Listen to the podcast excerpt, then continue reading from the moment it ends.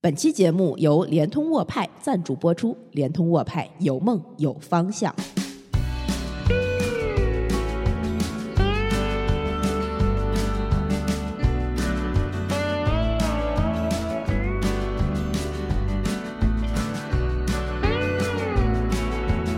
Hello，大家好，这里是《葵花宝典》。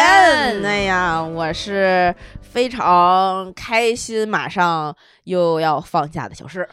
啊、我现在是不太喜欢放假的娃娃。哎呀，这个不知不觉咱们已经变成了，这是什么年？兔牛年，鼠牛虎兔兔年，兔年，兔年，兔年，兔年的最后一期牛把我。牛住了，我这对我嗯前两天刚把那些牛改成兔，兔改成龙。呃 哎呀，这还是你，反正就就大家也知道，这么一说，马上我们春节联欢早晚会儿一会儿就要录了，我们又好不容易合体在一起了，经过几期的这个远程录制，嗯终于又见了面了。这个还还是面对面聊，特别的畅快。，对，尤其是节目之外的闲话时间，就是太太尽兴了，你知道吗？是要知道，啊娃娃姐已经没有，几乎已经没有朋友了，就是我跟你说，你现在是娃娃大婶子。就是对，真的就没有那种能坐下来。我觉得我太缺乏这样的时间了，对嗯，你也缺这样的人儿，也缺有的你要试试小软件儿。不是，你知道我其实很少煲电话粥的，嗯就现在跟以前的几个闺蜜啊、朋友，嗯就因为长久不见面都能成三四个小时的打，就是一边儿吃饭一边儿打。就我知道他们也很孤独，也很寂哎寞。呦嗯，中年女人的危机是从不知不不知如何倾诉开始的。，对对，好吧，我们嗯这个先步入这一期节目的正题。嗯这期节目大家看到这个啊、题目，应该也知道，我们马上就要放假啦。是的，哎，我们可能只能放个七八天，但是有一些小兔崽子们，哎呀，就能放他们十天半个月、一个月之之类的，我我们太羡慕了。你如你看，如果就是像我这种情况啊。嗯，严格意义上来讲，其实我一天也歇不了。对，其实我一天也休息不了，我没有什么假期，你你就包括家里家外这种事儿这种活儿，但是在别人眼里看起来，我好像天天天都在都放放假，就是嗯哎，你又没什么事儿对啊，你说你今天干了点啥？我好确实在工作上没有什么建树啊，啊呃，但是心灵上没有什么所得，哎，但是你我我感觉很忙，别人眼里看起来就是一事无成，然后觉得你整天逍遥又快活，我感觉工作这个人设应该给那些家庭主妇下蛊了 所以我真的是觉得家庭主妇也是一个工那，相当忙。而且你发现没，家庭主妇其实没有假期。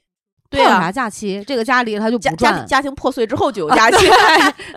对，哎，所以我们这一期节目呢，呃，想要跟大家聊一聊这个假期的事儿寒假。对，嗯寒假寒假这嗯个冬天进入之后，我我不知道为什么今年可能是因为。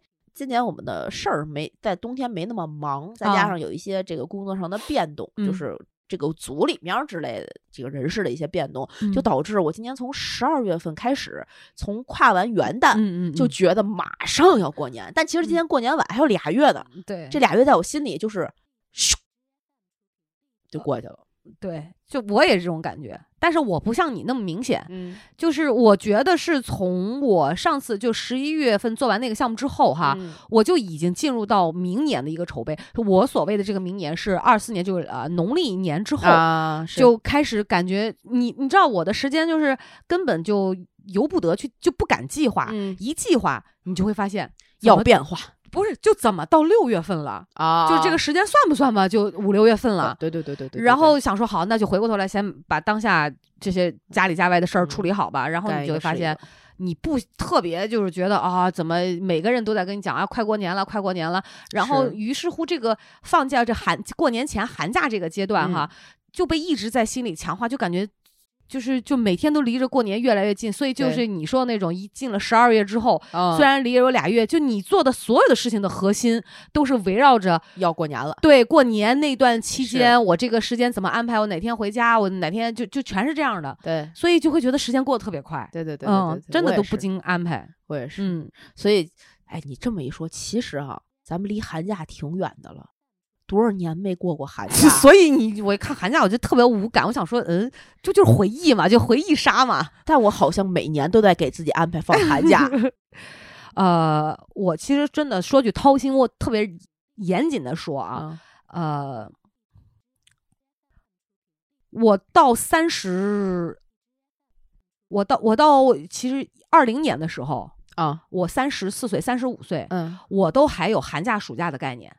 啊，嗯，我就我，而且我会过，这个会做到的会过的意思就是那段时间就那几个月就会嗯特别的轻松，就没有什么事儿，真的。那你怎么做到的呢？就那段时间就是会空出来，我也不知道为啥。哦，嗯，你又不是个老师，嗯对，但是会会就是像心自己情给自己对对对对，心情上来讲，就是就是会比其他的月份要那啥。但是从啊老人长病开始，就一下子可能把前面过的那些假期全都给我剥夺了，就保一年三百六十天都没有假，就会这种感觉嗯，所以我一直保持是有假期，而且那个玩儿心还挺重。哦，是吧？嗯，哦，就觉得哎呀那么热，别出门了，或者哎那么冷。啊、在家里多好啊，吃点儿喝点儿，然后玩一会儿，会给自己找时间去玩儿。哦，嗯，我一直是这样。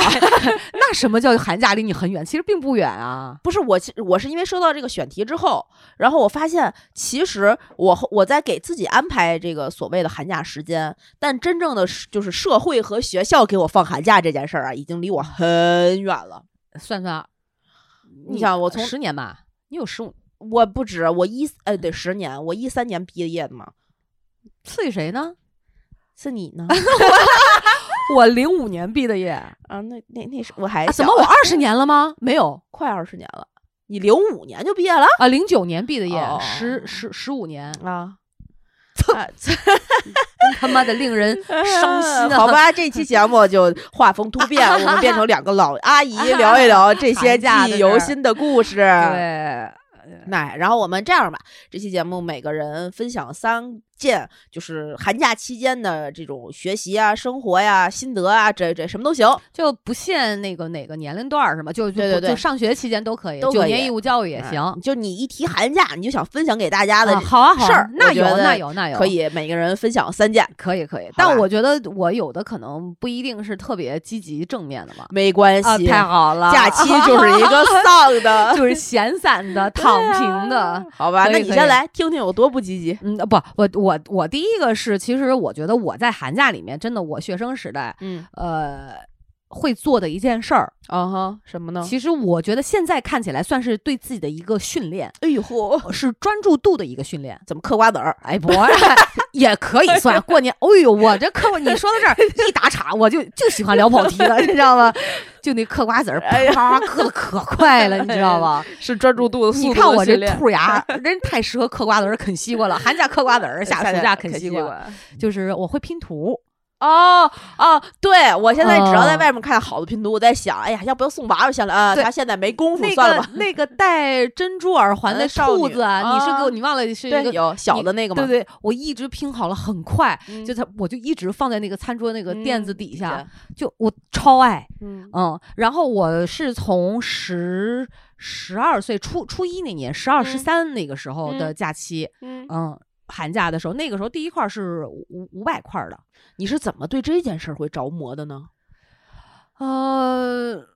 其实你现在让我回想起来，我都忘了那个拼图是怎么买回来的，但嗯我确信，嗯，哦哦，想起来了，哦迷上这件事儿是因为过生日，同学送的。哦但那个暑假，因为刚好是七月二十一号嘛，嗯呃，七月二十一号我记得过完生日，然后那那个暑假没有拼，哦，就是留到了冬天。留到冬天才拼的。拼的是我记得印象特别清楚，是一个圆形的，中间嗯是一半儿太阳一半儿月亮的十二星座。哦那个时候小时候就就对对对，嗯还比较感兴趣，是一个圆形的，那时候还不是正方形的，就开始拼。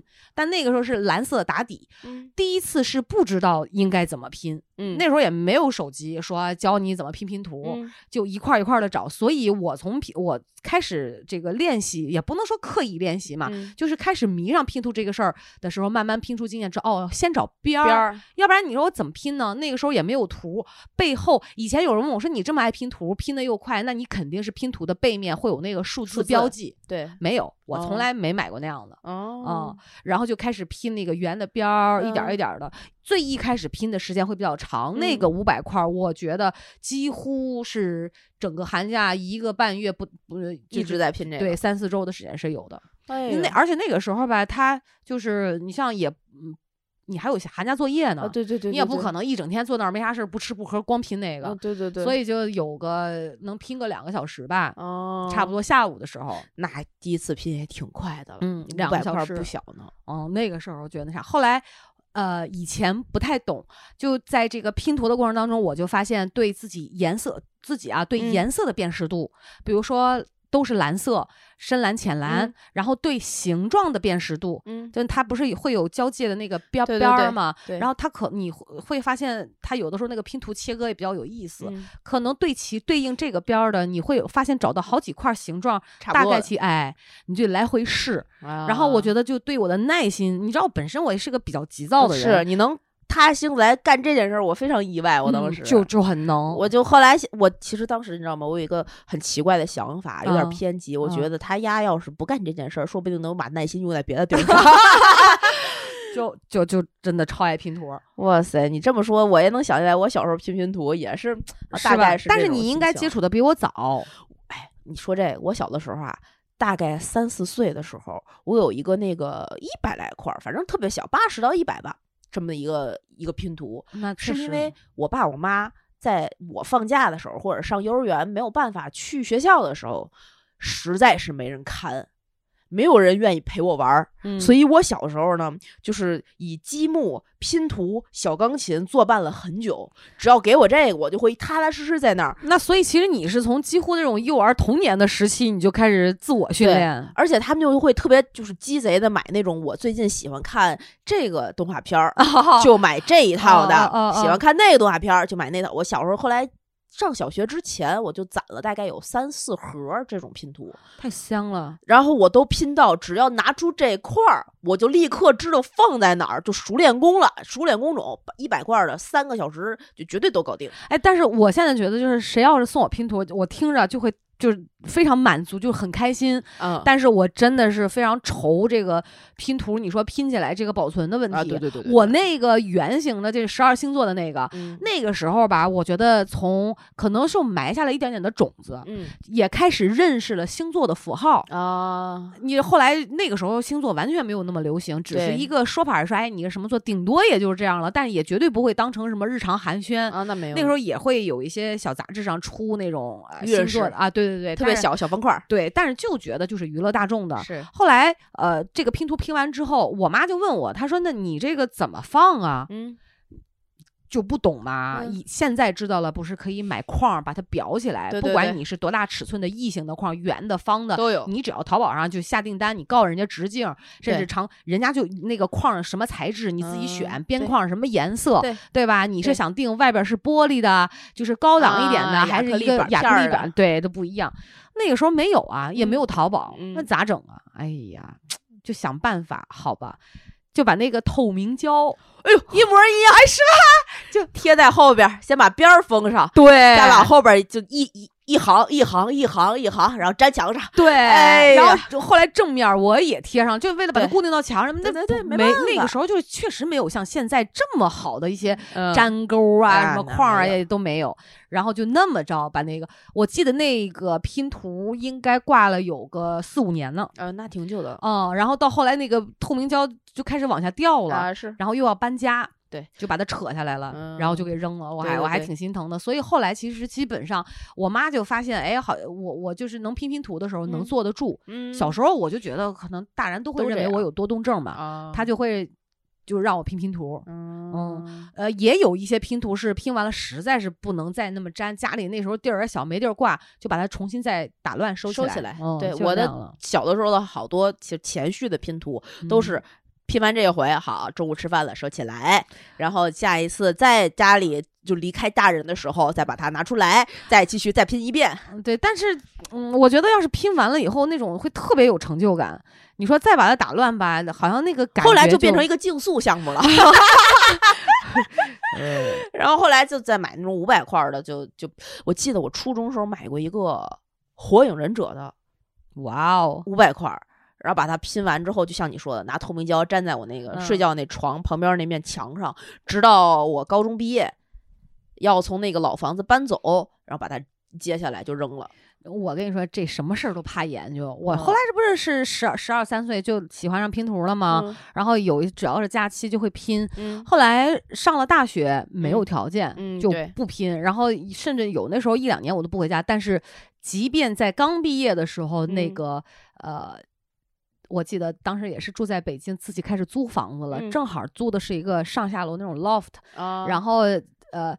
就会有一大片的客厅，我是不放、没放茶几，特别空，就拼了一个两千块的那个，全是那个汽水瓶子，你啊知道吗？你家里就我家里那个，我你看都是也是十十年了，哎呦我的天，就一搬家我都会搬着它。其实那个角落里面，因为那个框当时呃时间长了钉的嗯不好，它露出去几块儿，但是我都没有扔它，就会拼那个。那个时候哇脖子疼的呀，嗯就会花时间，对每天拼每天拼，就对就特别喜欢。对，这就是我觉得，就拼图会真的给我一种乐趣。后来越拼越专业，就知道了啥，有拼图毯，啊对，展开一个毯子，把你拼成的放到里面，等收嗯起来的时候卷起来不占地儿有那个拼图的背背胶，然后那板儿把它粘粘上，不已经淘汰了这个透明胶，对，淘汰了什么双面胶，唉，所以你看，我就说就。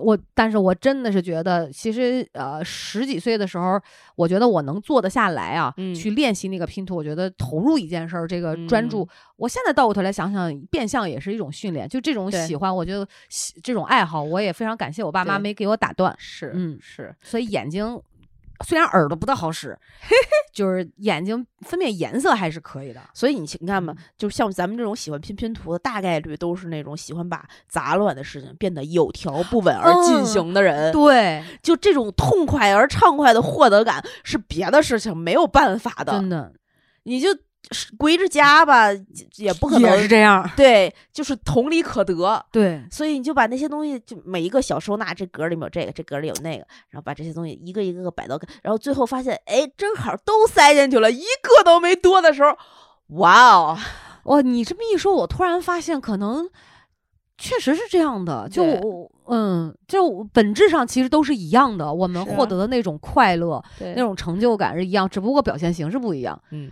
呃、有这真的是有相似之处。嗯，而且我我现在也觉得，就是像你说的这种收纳这种东西，嗯我到现在都还非常喜欢。包括我给我婆婆拾掇家也是，找来那个阿姨，我都会嗯跟阿姨一起收拾。然后我也告诉她，她除了把这些就有油污的地方，啊她用专业工具擦干净之外，然后我要重新把这个原来架子上的乱八七八糟东西全部搬出来，把架子刷干净，来然后放回去，按照呃就是油盐酱醋啊啊常用的食品分门别类把它放回去，锅呃是放到哪儿，蔬菜怎么放，重新码一遍，那个厨房就像翻新过一样。我跟你说，我们家这个厨房现在这么嗯长时间已经嗯翻新过四回了哦，是吧？啊！就我我特别爱买这种筐，哦，就是把它我说我说比如葱姜蒜，你就把它山比如长的哈，嗯山药、大葱长的，我就买那种长筐，我就把它塞进去。啊，然后有那种小挂筐，然后就可以放大蒜啊、姜啊，又把它放到这一类。我说你就挂在这儿啊，就就是一定它要在我认为它该在的地方，然后保持还有一个整体的和谐度和美观度。所以你看，我觉得有爱拼图的人，我相嗯信都是有大局观的人，就细节上也能把握的很好。然后整你对吧？你得有一个整体的整整体观念嘛，是是不是？所以我真觉得你发没发现，就是所以我提倡，我觉得大家，尤其学生，如果有学生在听我们的节目，嗯你们可以试着先从少的拼起来，或者找一个空闲的时间，一个礼拜去体验体验这种感觉。包括拼乐高啊，搭那种小积木啊，就是那种纸片儿以啊插的，都都一个手工类的，我们家弄了一个摄影机，啊还可以转。哦，我太喜欢从把那个小木片儿掰下来，插上，上放上胶片儿，最后那个成品能投影，就感觉真的很不一样。样。你看老吴也是，他看我在家里拼拼图，他、嗯他这种懒人嘛，嗯他不爱弄，啊，而且他经常会找错颜色。嗯呃，之前有人给过我一个大卫，嗯纯白的，嗯，它是那种只有有像的地方是灰色的，就像嗯素、素描一样的。我给过你那是你给的我是吗？啊我拼了，然后啊他就找不准。啊，嗯，但是我就会趴在那儿，就一点儿就点儿点儿找真是我是实在拼不下去了，我给你了。哦哦，我真的把它拼了，感觉太老吴说说这练眼呢，我都快瞎 了。说我想请问这个白跟这个白区别在哪里？他说形状又很像，对但是真的是快乐。对，嗯哎，就我觉得挺好。这说的我就不感觉一会儿回去我要再买一个买一个拼图下单一下。好吧，这哎是我觉得照顾我婆婆也不耽误我拼拼图啊，我觉得你可以啊，我拼一个图，这然后寒假你就干这个对，然后我就把它挂到他们家就行。啊，就挂一个天道酬勤，家和万事兴，我买个三千块的吧，我觉得这天对儿对大，我觉得买个三千块儿可以。嗯，我觉得你行。嗯，那你会干啥呢？你会你在假期里面、寒假里面必须做的一件事儿，学生时代我我跟你说啊，这个说出来之后，我觉得应该会被很多人吹爆，会非常多的人，不用很多人，我觉得我应该会吧。啊，他因为他已经看见我写的是什么，我我 觉得我写的是寒假对我来说 第一件心得是一定要好好写作业。好，pass 不了聊了，神经病啊！放假就要玩，写什么作业呀？要好好考试，好好写作业。寒假哪来的考试啊？就是寒假那个前面那个假，期末考试。期末考试要好好考，我觉得比暑假的那个要重要的多。因为考好了可以好好过年，是吗？因为考的你但凡不好，七大姑八大姨到你们家问，哎，今年考的怎么样呀？哦，不好呀，哎呀，就很尴尬。哦，你小时候会有这种啊？我哎，我跟你说，我过年的时候，小的时候一定会被问你今年到底考多少分儿，好好？不是，我觉得你会在这方面有压力，是因为你们家里人都是学霸，就考不好，对于他们来说，你就看起来像弱智，就很不正常。我我我更正一下，不是我们家里人都是学霸，我们家里人都是老师，所以没有办法，他们是道道德和职业素养在要求和规训我，以学生。就要学习，学习就要学得好，所以我的考试只许成功，不许失败，嗯就导致我学就寒假的时候，但凡串门，特别是过年期间，因为你寒假唯一的一件大事就是过年，嗯一定会被问你作业写到哪儿了。哦，这个我期末你考试考多少分啊？小的时候可能就是相对比较简单，比如说哦小学的时候，大家都很容易考很高的分儿。哦当然，十二减八等于五这种现在也可能有吧。啊但啊我们那个时候至少还相对比较简单，考嗯双百就是一件必须要做到的简单事，在我们家是这么定位的。然后我的弟弟妹妹之类的，虽然差的那个年纪有些大，但是每个人都有一定的学业压力。只是我在上高中，他可能在上初中，他他在上初中，我可能在上大学之类的。但每个人都有这种学业压力。嗯一回姥姥家，就开始问嗯考的怎么样啊，这那的。而且我们家就是我爸我妈对我写寒假作业这个事儿，特别小的时候，在小学的时候是有要求的。你爸妈还管你写寒假作业呢？他们要求我上午要把今天的作业写完，会每天你作业写完了吗？关你啥事儿啊？烦死了！就我现在很讨厌别人问我的事儿，我自己能控制啊。啊，但我那个时候就可能是这这家庭关原因吧啊，所以当时啊，我寒假很核心的一件事，很核心的一件事情就是写作业。然后这是因为结果论倒逼的，啊等到再大一点儿的时候呢，我就能理解，因为家里家里这些七大姑八大姨、姥姥舅舅、叔叔伯伯的，寒假的时候在家聚在一起，看见一个小孩儿，除了让你表演节目，就是问你成绩考了多少分儿，他没别的话，他只能说这个。我更不想表演节目，那我不是好好学习。对哦，你哦，寒假。但是你知道，我就想起来以前我们有寒假作业，我不知道天津那个寒假作业是什么样儿哈。呃，我的初中我已经记不得了，嗯初我只记得小学就是暑假一本儿，寒假一本儿。嗯然后那个时候就是呃什么，他也不是说前半拉语文，后边反正他就是都混都混一块儿。我们是一科一本儿，语文一本儿，数学一本儿，我不是不是不是，我们哦青当时青岛不是这样，唱青岛那个就是下面写着寒假作业，啊这就一本儿，呃，里面可能把所有什么题呀、融会啊贯通都放到里面去。啊但我们是必须要抄新闻，哦老师要求每天七点钟你必须要看新闻。哦然后一我我们那个时候会有一个小新闻大王的比赛，嚯，就是你看谁看了新闻联播练习速记，就练习记新闻。啊我真的不哪个小孩愿意看新闻联播？你告诉我后来我没办法，我就那个时候订报纸，嗯我就开始抄报纸。啊，头版头条写一写嘛。，对，然后啊、呃那个时候我们有的同学评那个新闻大王，嗯，一个寒假抄一千四百多条。哎呦我操，我真的最多，我觉得我抄到五百条、八百条，我就快疯了。我妈每天给我找找报纸，就是到了要报道的头三天，就哎开疯狂补作业。写这个，真烦。所以我跟你不一样，我对寒假作业就是呃。要过年了，我对我就会多写一点儿。我要么就是过年前多写一点儿，哦就尾巴少留一点儿，因为老想玩儿嘛。要么呢就是前面我也不想写，我完了我就过完年之后，呃，初七初八踏踏踏踏实实的写。但是以前开学也比较早，可能就是十六的时候基本上开学，那时候来不及，不所以我妈会赶着我，她会啊，说你写。那个时候我可能头几天就是嗯疯狂的，趁着那个刚放假，嗯先玩两天，然后嗯开始疯狂的写。对，但是他也不会要求说你每天必须要写，就是我有时候想写我就写，我不想写我就不写。嗯，后来你知道吗？我被为了就是打破写作业的魔咒，嗯，我们当时啊发作业发的比较早，在我考期末考试之前，可能寒假作业就已经发完了，啊，所以我会把寒假作业当成复习题做，你真牛。然后每个人去就就大家那时候玩的好的几个人就聚在一起，嗯你写英语的，我写语文的，他写数学的，哦一个人写一本儿，把它写完了之后呢，大家换。一换一抄。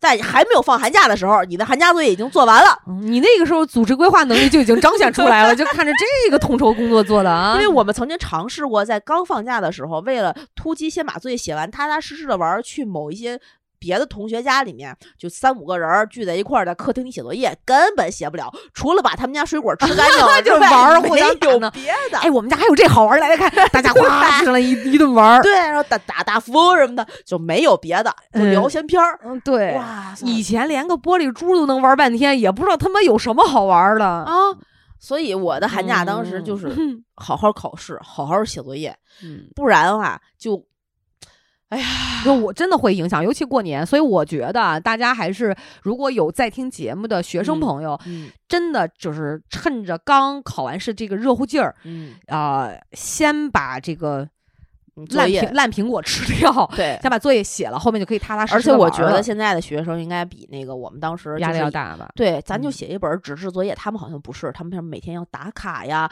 要学够多长时间，可能有变态的学校是这样的，哦哦，要要要求是每天都要写作业，他还不允许你一下子赶出来，啊或者是老题老师每天发题，就今天的题是啥，明天的题对是啥。对对对对，他要让你培养一个什么学习的什么长性啊，这哇，我觉得好累啊！不是啊有什么用啊？你看你毕业之后学习的长性这个事儿有什么体现和应用吗？嗯嗯，怎么怎么样了呢？嗯就是是，我觉得学习这个事儿真的是活到老学到老，就是任何方面，不光是书本知识，对呀上了班儿也在学，对呀，看别人怎么干，新项目上手怎么弄，对吧？对啊比如管理公司，我觉得每个方面面，它这个东西不是说。就只要你有心，真真的就是咋都能学，它不是一个光书本上的事儿。当然，当然也我也能理解老师和家长有嗯的时候可能是不是想让小孩儿把这个习惯建立起来。我觉得这纯粹就是为了老师的 KPI。哎，老师压力也挺大也挺大缺实话。我现在就觉得，哎，反正教育老说这个改制那个嗯改制，咱也不知道，嗯没法没说。说反正作业寒假，我是希嗯望早点我跟你过得早点弄吧不一样，反正啊。但是哎，说哎，说到这个，嗯，除了寒假作业之外，还有另外一门作业。什么呀？我觉得大家可以在刚进入寒假的时候就好好学一学，什么呀？好好准备一下。爸爸妈妈的儿子哥哥叫什么？哦，对，这是一个我觉得现现在这个社会状态里面，每个人会面临的困境。不，但我们简单多了。我们的孩子，或者是这个呃跟咱们同龄的，其实就就也就咱们可能会叫的人多一点儿，啊，也是咱们这一辈儿，没有什么兄弟姐妹。对咱们原来是因为家家长就走动又勤又不勤，所以你每年就见那一回那些人吧，你根本不知道他是谁。哎，说两说两句，这跟这个这题外话，但我觉得也相关，就是真的是年代不同，这过了二十来年啊，你嗯就会发现小时候怎么那么多走就是串亲戚啊，现在都不太串，对，就以前就是整天拎人的东西走，啊抬腿就去了，上午去人那儿看看，要不吃个饭。对对对，然后就那东西就是转到你家完又转到我家。对对那天我看一事儿，是 有一男的发一抖音，他说你知道吗？我有我弄了一盒月饼，嗯这个月饼为什么他记忆深刻？是因为这个月饼盒，他说他从车上搬下来不小心磕了一下，啊所以他那有一个凹痕。嗯但他就把这个月饼是给了他奶奶呀，也不是给了，反正他们家一个亲戚，嗯还是给了他一朋啊，他给了一朋友的父母。啊，结果等了差不多有不到一个月，嗯然后别人送给他一盒月饼，他发现是他送出去的那盒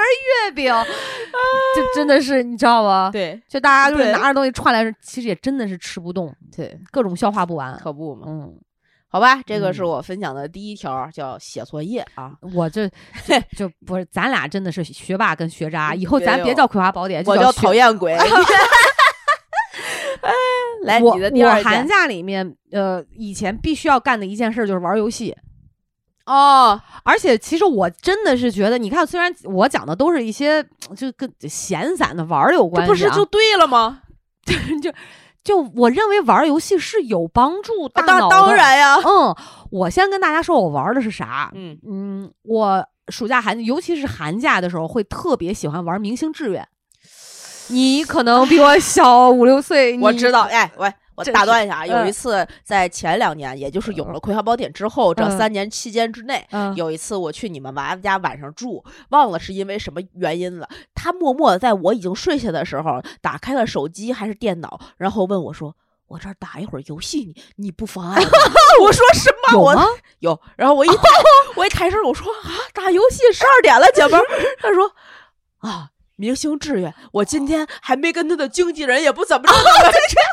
我当时我就我昏死过去，哦，你知道我玩这个游戏啊？我我可太知道了。就是我这这跟大家说一下，那个这个《明星志愿》真的是《明星志愿两千》，像是两千年的游戏。嗯，你都玩到现在，对，然后我前两天是因为它那个程序不好就，就是我就给卸了。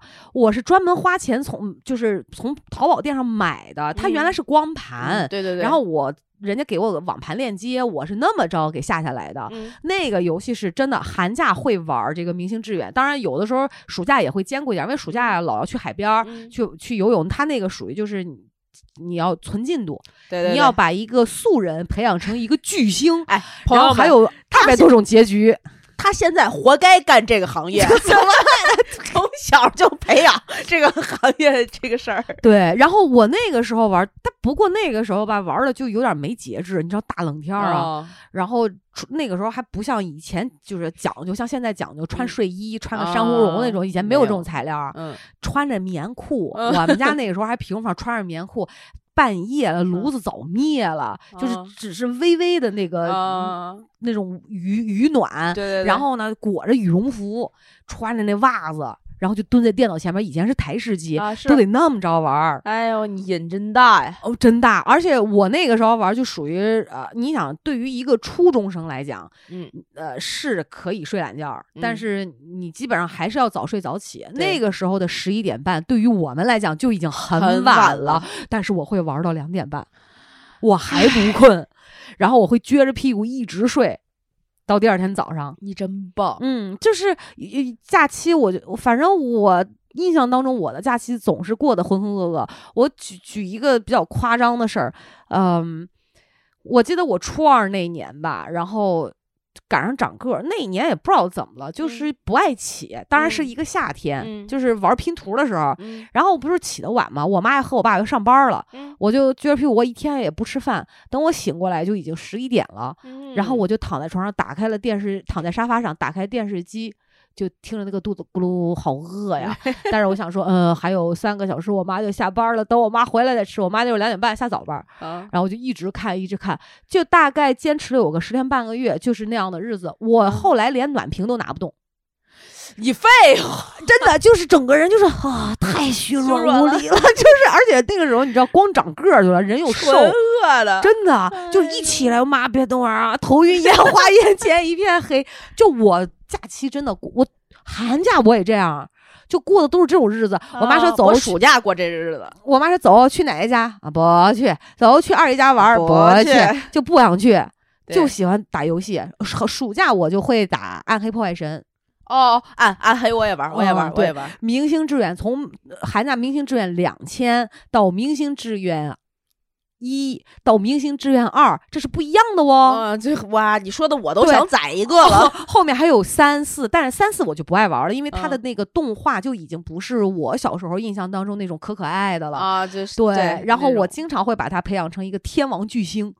全、他的第一个叫全能艺人，啊啊，然后什么歌星，嗯，还有什么呃流浪者，就是啊他 N 多种结局，所以你想我玩的多痴迷，哎，你说这个，我想起来我小时候玩寒假时候的游戏，什么？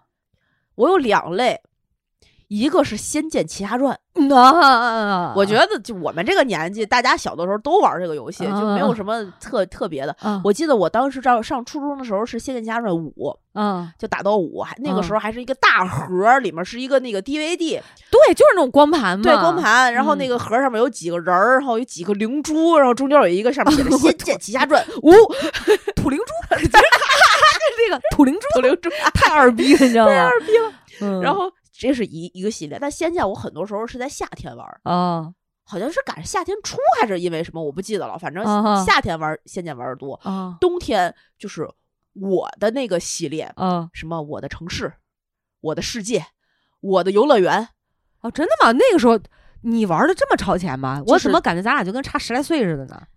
呃，你是台式机吗？台式机，台式机。我当时记得我在家里建那个游乐园，建过山车，翻出去多少车人，因为我的那个立线不对，你知道哦吗？真的啊，你玩的是那种游戏啊？对我喜欢建造类的。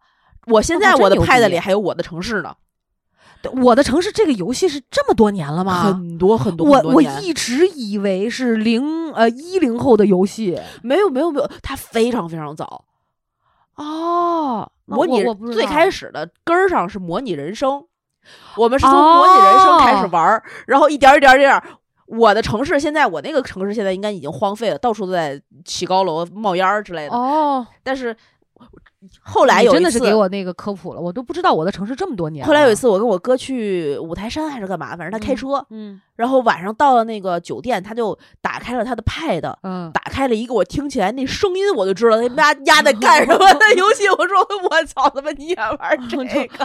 哦，之后在那拼命的收那些小金币。我说你一个城市规划，你在工作里还没建够是怎么样？还搁这儿还继续我的城市？原来你哦，所以你哥是干建筑的。对他做城市就是风景园林城市规划，就这种看来这个游戏荼毒了他的心灵，就让他一以贯之的，就是真的 我的城市。啊 所以我寒假的时候我就愿意干这个，我特别喜欢在窝在那个，你说的特别对，炉子啊已经温温热 对，电脑的又有点余温，那个大头电脑能给你一丢又蓝色的，看起来不是那么温暖，但是又能 有那么一些我我跟你说，温暖就是的光。你说到这儿，我突然真的就是跟仿佛一下退回到二十多年前啊，那种什么感觉？我一定要把客厅的灯关掉，嗯然后把我爸妈那屋的门带上，带上还不敢带死，嗯有留一个缝缝儿儿，因为平时我爸妈睡觉都是不关门的，嗯怕电脑的这个光会影响他们。那个时候房子不大的，对，然后呢，特别担心，因为屏幕会闪蓝光，你想客厅的灯都黑了，啊只有你那个屏幕是亮的。对对对对对特别别担心爸妈起来问你怎么还不睡，啊，对，我很烦听到这种声音，想说你别催我。说啊，每次回答都是啊，快了快了。快了快了，然后第二天你就会呃得到一顿数落，对哎，昨天哎怎么怎么这太过分了啊，都玩到一点半两点半还不睡觉，你这个孩子就怎么怎么的我。跟你说，后来我爸每次这样，直到什么时候开始不说了？直到我有一天晚上三点起来起夜上厕所，看见我爸拿着游戏手柄搁那挖金块儿，我就过去拍拍他，说：“你怎么还不睡 哎，所以你有没有觉得我我现在真的回想起那种感觉来，就是？”简单的，我现在真的自由了，但是我也已经不想 玩了。真是。嗯，可是有的时候就还是会。你说的那个《仙剑奇侠传》，真的以前台式机里面那个电脑，那寒假里面就那种感觉是格外不一样的。不一样，不一样。那个时候我们也没有那么多零食，对呀、哪还抱着电脑什么吃薯片儿啊？就没有，真的就是纯玩，真玩儿进去了。纯玩。而且那种二 D 动画，哎呦，呃我就觉得精良。哎，我我那真的那个四大名捕，就那种到处去找一把十二逼剑，还是找个什么玩意儿？我们后来去网吧打流星蝴蝶剑，你知道吗？你知道我的那个啊、呃那个麻将，嗯，就是搁那明星三缺一上学会的。真的是以前啊哎，装一个网齁老贵的，多少贵？然后舍不得装网，有的就去网吧嘛，所以那时候网吧特别特别多。我在家里就只能打那个就是单机版的游戏，嗯所以《明星志愿》特别适合我。所以《仙剑仙剑奇侠传》特别适合。对，真的就啊，现在想想就寒假有的时候不爱串亲戚，嗯有白天也爱玩。我妈会把炉子生的特别旺，嗯然后炉子底下放俩地瓜，炉灰烤个地瓜，然后我说妈玩一会儿，有妈守着。嗯然后还是跟还别等会儿啊妈，别说，等会儿啊，等等会儿，这弄完这个啊，你刚刚说什么？就全是这样的，就一下子把我带回到小时候那种记忆，真的感觉不一样。哎，就是你现在你很第一个是父母也老了，嗯没有人会嘟囔你说怎么昨天晚上还那么晚嗯还不睡。不睡，二一个也确实没有台式机能找一个地方坐。对，嗯，我觉得从从整个身体的角度上来讲，好像有个台那个时候就开始攒这个肩颈问题的根儿了，你知道吧？就现在就只会更严重。是，嗯，哎，这是我的第二件事儿，学渣的第二件事儿就是玩儿。哎，你别说我两件事儿都是玩儿，我聊的也挺嗨，你也没少玩儿。我也没少玩。那刚才说那个什么学习好好学习，这都假的吧？不是学完之后就能玩了呀。可以啊，好，那我说我的第二件事啊嗯，我的第二件事呢，我是这个算是不能说是我原来的生活经验，算是给大家一个建议和心得。啊，我觉得寒假是一个去学习做家务和做饭非常好、非常好的一个契机。哎呀，怎么办啊？你说的这个事儿跟我要说第三冲突了，没关系咱，俩就合二为一吧，聊的热络起来。哎，呃，我我之所以啊就觉得这件事很重要是什么呢？嗯因为寒假的一个大型主题过年里面包含了这两件核心事项，一个是做家务，把家里弄得比什么时候都干净；嗯一个是做饭，是，把家里的菜做的比什么时候都好吃。嗯所以你这个时候不学，你这辈子就没机会学了。嗯，是我假期确实比较适合我们去掌握一些这个生活技能生活技能，因为平时上课也太特别忙。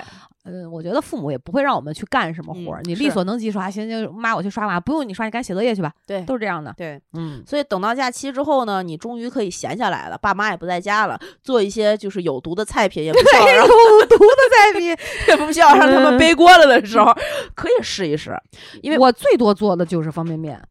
方便面。嗯，我们就是就是真的回想初中，你就不不会做什么，也不敢开火。那你寒假的时候都学就是学了什么呢？做家务这方面，你刚才说有毒的菜品，我就 我 我我不敢做，我我是我妈不允许开火的，啊？为什么呀？就是她会觉得不安全嘛。哦，你家里没老人给你看着没有，就我自己啊在，所以而且因为我小时候家里不是厨房被烧过嘛，啊？这就很所以这个煤气我就一直比较害怕害啊。那时候有微波炉，也没什么东西、可热，你知道吧？所以啊我就最多饿了，最多就是吃个方便面哎，我我小的时候啊，我们家因为我奶奶一直在，啊。所以一直有人给我做饭。其实我小时候没有什么正经学，你就是让我奶奶在旁边教我，你这先干这个再干这，没有。但是我奶奶做饭的时候呢，我就一直在旁边看着，哦，然后我就跟我奶奶聊天儿，一边聊天儿，他一边弄的这个弄的那个，我这个东西，就比如说切鸡胸肉这件事儿，嗯我从小到大就到我真正自己开始做饭的时候，我自己是没做没切过的。嗯，但是你心里能够一立刻想起来，奶奶切鸡胸肉是这样的，哦要先干这个，先再干那个，再把那个什么那个小筋膜弄下来，怎么弄？它那个刀抵着哪儿，怎么使劲儿，你就能看见，因为你看太多遍了。啊，后来我意识到，哈、这个这就是传承。让 我后来意识到说，做饭这件事情在寒假是需要被学习的，是因为后来自己出来生活了，你就有对比。有人会做饭，有人不会，有人得把家里收拾的拾掇的干干净净、整整齐齐有。的人就跟住垃圾堆似的。对，就是你心里能有一根弦儿，知道我今天这样的情况下就必须做卫生了，哪样的情况下还能再忍忍。对，然后这个，比如说家里特别脏啊，你能感觉到、哦、我家里脏，是因为比如说地面不干净，所以我今天应该扫地，还是因为今天这柜子积了太多灰，我应该把这柜子擦了，还是因为我这个桌子上上次吃完饭那油没擦干净，我要擦那个油，还是还是因为我衣服房太乱乱？放了。对，嗯，你能知道我要干什么。如果小的时候没有这个经历和培养的这个过程的话啊，是很难知道怎么做家务的。对，比如老吴，比如老王，你刚才说，哎你你知道我刚才其实就特别想接着你说你看奶切鸡胸肉这啊个话题，呃，说下去啊，嗯。我就想到了我妈，嗯。然后那个就寒假又是那种暖烘烘的，旁边烤着地瓜的那种情景啊。嗯。那个时候年前要炸麻花，啊，以前不是过年讲究特别多嘛，什么呃什么二十五磨豆腐，二啊二十六什么什么就那些。但那个时候我妈就，而且从小年开始，北方就要吃饺子，啊，对对对，然后我妈就会炸麻花。你知道，我就现在知道，原来炸麻花的面要非常的硬，啊，对对对，然后你要擀，你最后你看的它是翻出来很简单，是但是前面和面怎么擀，要和到什么程度，那个面要非常的光滑，不不裂，对，然后你才可以把它往回擀，根本擀不动。对但是为什么炸出来会好吃？怎么炸会放会很脆？嗯你的面跟鸡蛋的比例是多少？嗯呃，愿意吃，你是不是要放点蜂蜜啊、咸盐啊？就就这些，就我会。所以你说到做家务，就是假期里面学习嗯这个生活技能，我其实特别认同。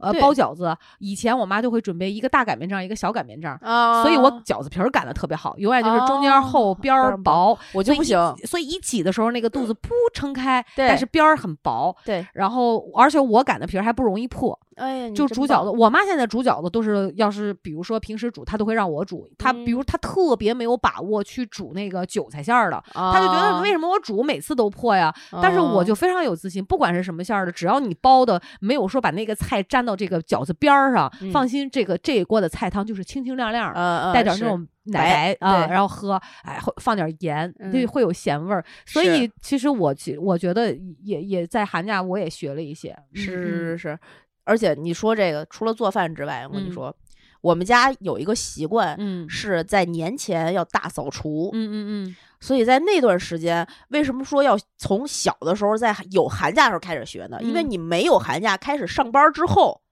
回家之后是有一些就是。你就能看见爸爸妈妈好像上岁数了，你该帮他干点什么的时候，对，你有的手能搭一把，不然你都不知道从哪儿。就今天要不要擦窗户，要不要卸窗帘儿？你想帮忙的时候，你有心无力，是一种特别就难受的感觉。我突然有一种穷人的孩子早当家，我想说，我妈真舍得用我，我从出 生就开始帮她搭把手。那个时候你知道，她洗大件儿就是什么洗啊啊、洗那个床床单子，有的时候她会拿到厂里去。嗯，他叫我带着我去，他说顺便咱娘俩把澡洗了，那再用那个巨大的那种盆儿、嗯去洗那个床单儿或者厚的什么被罩之类的，你怎么拧啊？他说来，闺女，你拿那头儿，妈妈弄这头儿，拿住了啊，卷妈妈转啊，啊就拧拧拧，慢慢慢慢长大了，我就可以跟他相反的方向去使劲儿，然后帮他端盆儿，帮他洗那些小的。妈妈，这个我投干净了，嗯嗯枕巾、毛巾。对，就是这样的，你所以说，我觉得，嗯，你分享的这个就跟我本来想的是说这个学学会做菜，但是我觉得啊你说到这个家务，其实寒假，嗯很，重要学一下的挺重要的，挺重要的确实，嗯而且特别是男性同志们。我跟你说啊嗯，会做家务活的男的，在现在的婚恋市场上面是非常吃香的，且是一个低配，什么意思啊？就是最保底配置。哦哦，你哦走进婚恋，要不你丫就巨逼有钱，对，可以找一个保姆，但凡差不多事儿的，都多少学一点儿，但是没有坏处。其实我真是觉得，结婚这么多年啊，咱是说嗯找阿姨干也好，其实如果阿姨干和夫妻两个人一起共同去完成一个家庭的这个家务事儿，他嗯感觉其实是不一样的。不一样，对，呃，我觉得是会更有利于这个家庭的凝聚力和感情的。对他不是说这个活儿一定是说别人干完，咱是为了偷个懒，或者你除非说真的没有精力啊，对，我觉得这个，但是不然自己的家，我认为要通过自己的手去布置，对去呃保养它。会跟这个自己的房子也增进感情，包括这个周围的气场啊，是感觉我觉得真的是不一样的。所以不是说这个让让别人干。你说如果比如说年前花钱大头真的活儿特别多，嗯我们工作又很忙，嗯你说我花四五百块钱，我请个保洁阿姨来，嗯呃，帮忙干了也没问题。没问题但是我是一个这样的，就是即便有人干，嗯，我会跟那个阿姨同时干，我而且阿姨每次擦完我们家的地，她前脚走，我后脚要拿起拖把再擦一遍，因为我觉得她没擦干净净，就是就是这样的。而且我有点迷信的一点是什么？就特别是春节这一次，平常日子里我太忙了什么的，请阿姨或者是找谁帮我搭把手，哪怕我这礼拜不干了，我下个礼拜再干都可以。对但春节这个辞旧迎新啊，你不是自己辞，你不嗯踏实。对，而且这个扫墙角的灰，对以前不像现在工具那么多，嗯以前就是那种扫把，那种那以前的扫把就是真的是就是那种笤帚疙瘩、笤帚疙瘩，然后裹裹上一块破的毛毛巾。嗯稍微大一点儿，溜着弄个长杆儿绑上，嗯溜着墙角扫一圈儿，会你会知道哦，原来你即便家里再干净，你的墙角角落也要扫，会有那种挂着毛长的毛毛结的那种东西，所以这就叫扫房子，要打扫屋子，打扫打扫。就我觉得这个真的挺重要的挺，重要。擦洗。包括一些那种缝隙啊，常年弄不到，所以一年其实你想想看，再累再累也就这一回。对呀、但你刚才说男性会做家务活儿，特别是这个，比如说会做饭哈、嗯这种的，在婚恋市场上就非嗯常有市场嘛。嗯我跟大家分享一个小事儿，就是我们家老吴，嗯就其实我这一点我挺认同我公公的做法的。嗯呃，老吴也是那年寒假去，他是转过年来就要去英国了，嗯因为他是没有参加高考的。嗯他正好那年寒假转过来要去这个英国，那我公公就怕他在英国，呃，想念家乡的这个饭，嗯包括怕他自己吃不饱，嗯就说你住的你在那个集体那个宿舍里面，你也可以，只要有灶有火，你买到食材，你可以自己学会去做饭。对呀、那我公公就把他送到了海天大酒店的后厨。托的关系，你说真的，这是吧？这真的是专门找寒假的时间去嗯送他学做饭。啊，这做的好哎，做的好吧？然后现在就是，呃我跟你讲，就是先先不先说这个过程哈。嗯他说我去了以后，我也不知道要干啥，人家就把我当成那个帮厨了嘛。对，先从学徒开始做，嗯，先削土豆皮儿，哎，你说对了，先弄土豆儿。嗯他就说让我说那怎么练呢？就是怎么学呢？他说先学从切丝儿开始切墩儿，就哒哒哒哒哒哒切丝儿。，对，对他说我去了没几天，一个礼拜了，嗯去一个礼拜了，哎，切切完了以后嗯切土豆丝儿嘛。嗯他说让那个好像是不知道是叫主厨还是叫什么过负责人过来看一下，嗯，然后那主厨过来一看，说：“哎呀，行，切挺好。他切土豆丝儿嘛，说：哎行，啊不错，切挺好，拿后边炸薯条去吧。练一礼拜，所以老吴到现在，他说他说给我打击的吧，嗯就就是到现在。”切丝儿依然很慢，然后他 他也不切丝儿，你知道，然后擦丝儿对，但是我说你后来学，他说他后来也真的是加上生活所迫啊，没办法你看他现在炒菜就是茄子辣椒肉，呃，包括炖排骨啊，嗯就是属于那种你教他他就能学会。像我这种菜都是我公公教他的，而且我一开始嫁给他的时候，嗯其实我们家都是他做饭，他做了一年。嗯这不挺好吗？然后我，你知道那个时候我就觉得很不好意思，不，我很不好意思。呃那我觉得那时候咱俩不是下班晚吗？啊我们家离对对对对着又远，我等到了家，我就你在八点做饭半。不可能，对他就会做好了热饭嗯等着我，嗯然后有的时候熬点稀饭啥的。啊我觉得我老公真的其实就挺不错的嘛。对啊，自打后来辞职我接手之后，他就没再管过。但是你得有这个技能啊，我跟你讲，其实之前我的这种技能并不好，嗯不好欠缺在哪儿呢？呃，我仅限于能把饭做熟，但是但是没有味道。嗯你知道我以前吃的其实特别简单，嗯我这几年就是开始变得会吃、嗯，爱吃，嗯完全是因为我嫁了一个会吃的老公。哦，他是这个也好吃，那个他就会带我去吃。嗯以前呢，他如果带我去，或者是他做什么玩意，我说不要弄这个了，因为我没有吃过，是，我总觉得我是太麻烦了。那个东西有什么好吃啊？比比如说，比如说呃这种什么牛蛙，嗯什么兔头，哎，嗯我说不要吃那个，听着不不好吃啊。哇，嗯但一吃好好吃啊，就是就就开始人你要想说去呃学会。爱上美食，你说你会做饭好吃，首先你得先吃过，呃，对对对对对吧？？你得知道这个东西是什么样叫好吃，呃你的味蕾喜欢什么。对，哦，所以从结婚之后，他开始带我吃，嗯我就发现哇，原来我原来做菜的味道那么差劲。他以前形容我做饭就是性冷淡，啊，因为我只知道放盐盐跟酱酱油我不知道有些菜是可以最后点一点香油的。嗯我也不知道葱姜蒜爆锅之后，你倒是在那个油里面可以先放酱油，用把它炸熟，对对烹出香味儿再放菜。哎，我是不懂的，欧某，哦，所以你知道以前做饭真的就是，他说怎么这个菜就是挺，就是感觉怪怪的，就是没有味道，那个没有层次感，呃，对也不知道有的时候可以放点糖。啊，那你怎么怎什么情况下糖是用来提鲜的？嗯什么情况下你这个糖是用来就是变甜甜的？嗯那你要跟它跟盐的比例要掌握好，呃对对对它不能比盐多，那它就是提鲜的；它要是比盐多，那它就是变甜味儿。所以就是就是你知道也不知道啊，还有一些菜是可以用烤箱，多麻烦呀！啊，哎呦，为什么要用那些呀？炝锅面，简简单单的一个白菜肉丝儿炝锅面，怎么做就把它好吃？你这个梗是什么时候炒？那个最后那个叶儿是炒是不炒呢？过油是不过油呢？哎什么情况下保持那种又又清脆又嫩的嗯这种口感？所以就从我就是。从跟着他之后哈，嗯听过他讲那个，我想说，对，要学，不然的话，你说嗯其实很委屈大家的这个舌头和味蕾，就包括这个你的这个肚子，我觉得都挺受委屈的。嗯，那他学了那个那个 学了失败之后，慢慢他都转到我这儿来了，全是我在做，所以我觉得，这个学做家务很重要。哎，我真的属于后期恶补型的，哦是吧？呃，这面食什么的，哦，面食我不行，我到现在都不行，因为我们家不做，所以就没有这个机会学。呃对，是吧？然后我呢是为了练，让自己练习。你看，现小时候是哎呦懒得干这些活儿，嗯，但后来发现这个东西是需要学习的。对对对，那怎么办？你看完了，你得练呀。照着我妈那样，皮儿擀皮儿不是已经出徒二十多年没问题了吗？嗯，那这调馅儿怎么办？啊，调馅儿啊面我都和的很好啊，我我我和面不行，但我调馅儿一绝。啊，是吧？哎，嗯咱俩真的是，咱俩适合凑一块儿 过年，你知道？就我那个面和的哈嗯，那个饺子就是软软的，嗯。包子发的好好的，然后哦。馒头也是可以的，哦，真的就是这个和馅儿啊。啊，要么咸了，要么淡了，要么也紧了，哎也要么有。也不是，就是我怕拿不准，嗯所以我会先那么包两个试试味儿，哎，嗯。觉得还行。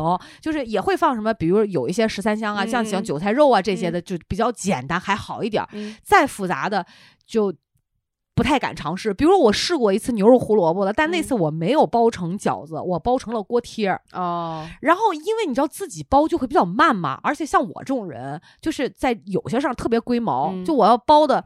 它不能，它就得跟外面卖的那个锅贴一个模样，啊 就是，所以我会站那四个小时 包那顿锅贴，连中午饭都不吃。我我们家冰箱不是又小吗？啊那你说你包出来，北京又干，你特很快那个皮儿就容易硬，硬，你得搭一层那个，搭了也没用，还是会硬，怎么办？我就拉开那个抽屉，然然后就是把那个盖帘上那个锅贴放到里边托，放一个托盘，嗯赶紧冷冻，嗯包十个冻冻十个包十个冻十个。等我这几个小时包都包完了，我留下今天吃的，嗯抽那些冰柜里边冻嗯好了嘛，嗯拿出来找一塑料袋儿装上放里面，想吃的时候再弄。我那个锅贴烙的就也还行，但是所以你看不学不行，不练也不行不。练不行。而且我觉得别怕失败。对嗯，我第一次包鲅鱼馅儿饺子的时候，哦，真的就是交学费。今儿中午我们就吃了鲅鱼馅儿饺子，就是你知道鲅鱼馅儿饺子，其实它不能够，你的鱼肉不能多，它它不是重点要吃那个鱼肉，要吃猪肉，对，它是而且一定要用五花，要有肥肥的，稍要肉稍微多一点儿。嗯你比如说，有的人讲说可以一比一，但嗯实际你可以做到一比零点七，也是没有问题的。嗯那个鱼馅儿要打水，嗯要打三次这种花椒水，要从那要把它打水打到上，就是黏糊，要很嗯细。嗯但我那次因为我妈我爸从那个青岛给我弄来一条活鲅鱼，嗯然后刚死，我冻到把它斩成以后，我拿那个鱼肉做，我想鱼肉这么多，吃到什么时候？我用了二斤鱼，一斤的我那个肉柴到不行。啊，对你看，这都是现现技能对啊，就得学，你不学你不知道。可不吗？嗯，当你自己能做的时候，你会发现想吃我就可以，对，我不需要出去，对吧？你可能会担心外面有一些不安全呀、或者是什么的。对，我很佩服会做水煮肉片儿。其实水煮肉片儿很简简单，但我就是不喜欢在家崩的，你知道那个锅里边儿那种，啊我就不行，我就啊宁肯出去吃。哦，来我们家吃，我吃猪肉片儿做一绝，哎哎呀，牛逼！再弄点花椒，弄点辣椒，弄个哎油，啪泼上。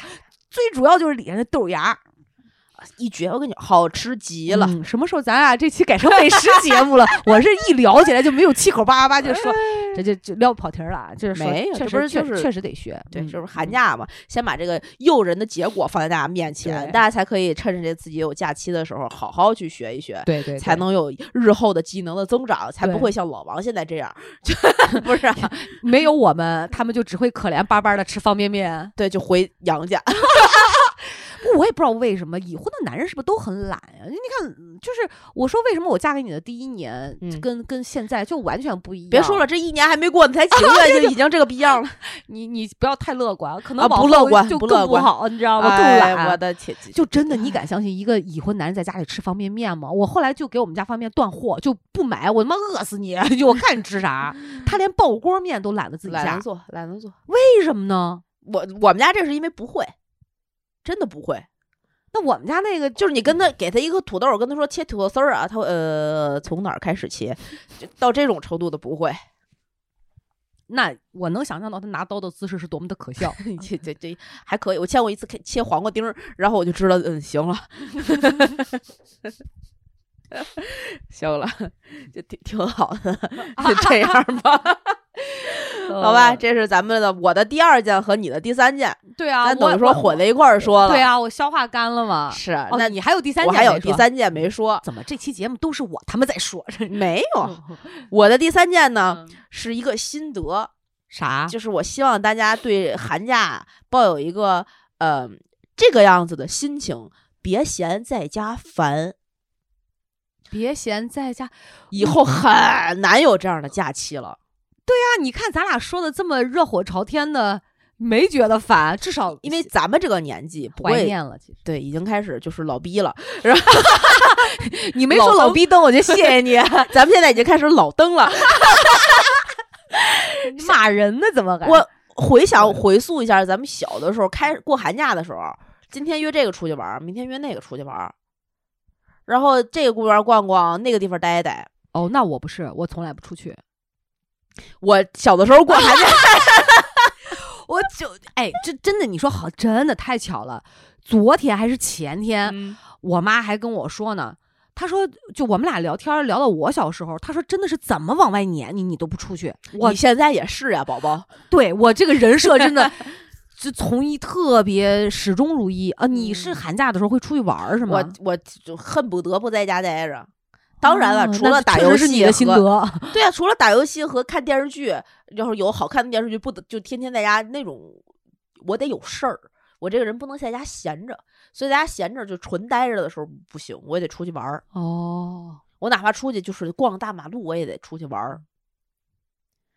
就到这种程度，但后来我发现，就是这种机会已经越来越少了。就能在家待着，跟爸爸妈妈在家呃聊聊天儿什么的，然后给家里规置规置，拾掇拾掇，呃，就总结前面的这些，做点吃喝，做点家务，然后买点瓜子儿，逛逛年货的市集，然后逛逛这些这个大集什么的，嗯，回家包个饺子，家里如果有老人的时候，能其乐融融的大年三十晚上都聚在一块儿，挺好的呀，多温馨啊。越来越少了。啊，那是所以现在还有寒假的孩子们，我我们的反正我这个年龄的心得就是珍惜你的寒假。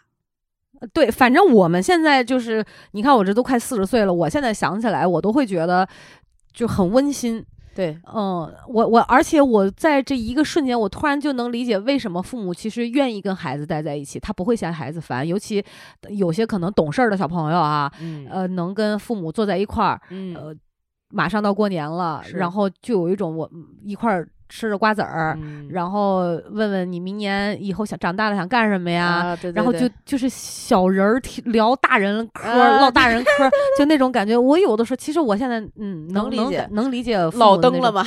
对对，但是我其实觉得我做的挺好的，因为我本身不爱出门儿，嗯，然后我跟我妈在一起相处的时间就特别长，就这种嗯机会就特别多。嗯我们俩还我还干过啥事儿？以前就是烂嘴角，嗯。我们有就是就口长口疮、长长口角炎，啊，有一个偏方，嗯我好多偏方都是从我姥姥跟我妈那儿学的，不是嗯生炉子吗？嗯。就拿我们吃那个杏儿，嗯。把那个杏儿砸开，它有的都是晾在窗台上，嗯把那杏砸开一个，不露出那个杏仁儿，嗯。把那个杏仁儿放到炉子的边边，把它嗯。烤糊，嗯，烤一点冒油，嗯。用那个油就擦这个嘴角，就好得快哦。就以前我经常跟我妈会在冬天的时候围着那个炉子发生非常多的故事，哦。比如说啃甘蔗，啊啊啊，比如说啊底下烤着地瓜，烤土豆的对，然后就就我学会了怎么掏炉灰，啊，什么抹对什么生炉子抹泥灰，就是其实现在想想就是有很多的故事。昨天我还跟我妈讲，我说妈，我说你知道现在的甘蔗都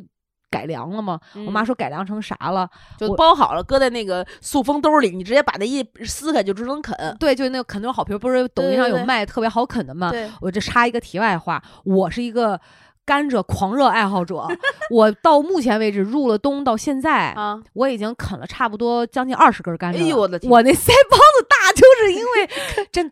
之前我是老啃那紫皮的，嗯，那紫皮的不是人也给削皮吗？对啊但那个紫皮就比较硬，那也是我们常吃的一种。是，然后那个甜有的是云南那种会带点酸头，嗯，它不像纯广东来的可能嗯就是特别甜。嗯直到有一天我在淄博，因为照顾我婆婆，完了我就跟小姨一块儿开着车，我说我下去买甘蔗，他们都知道我爱吃甘蔗，嗯然后说哎正好看到一个老大爷卖甘蔗，我说大爷这个买根甘蔗，他说你买哪种啊？他就有一种绿的，嗯一种紫的。嗯我因为我看到那个淡绿色的时候，我总觉得那个就不是真正的甘蔗，是压甘蔗汁的那种，就不好吃。啊然后呢，他说这有四块的和三块的。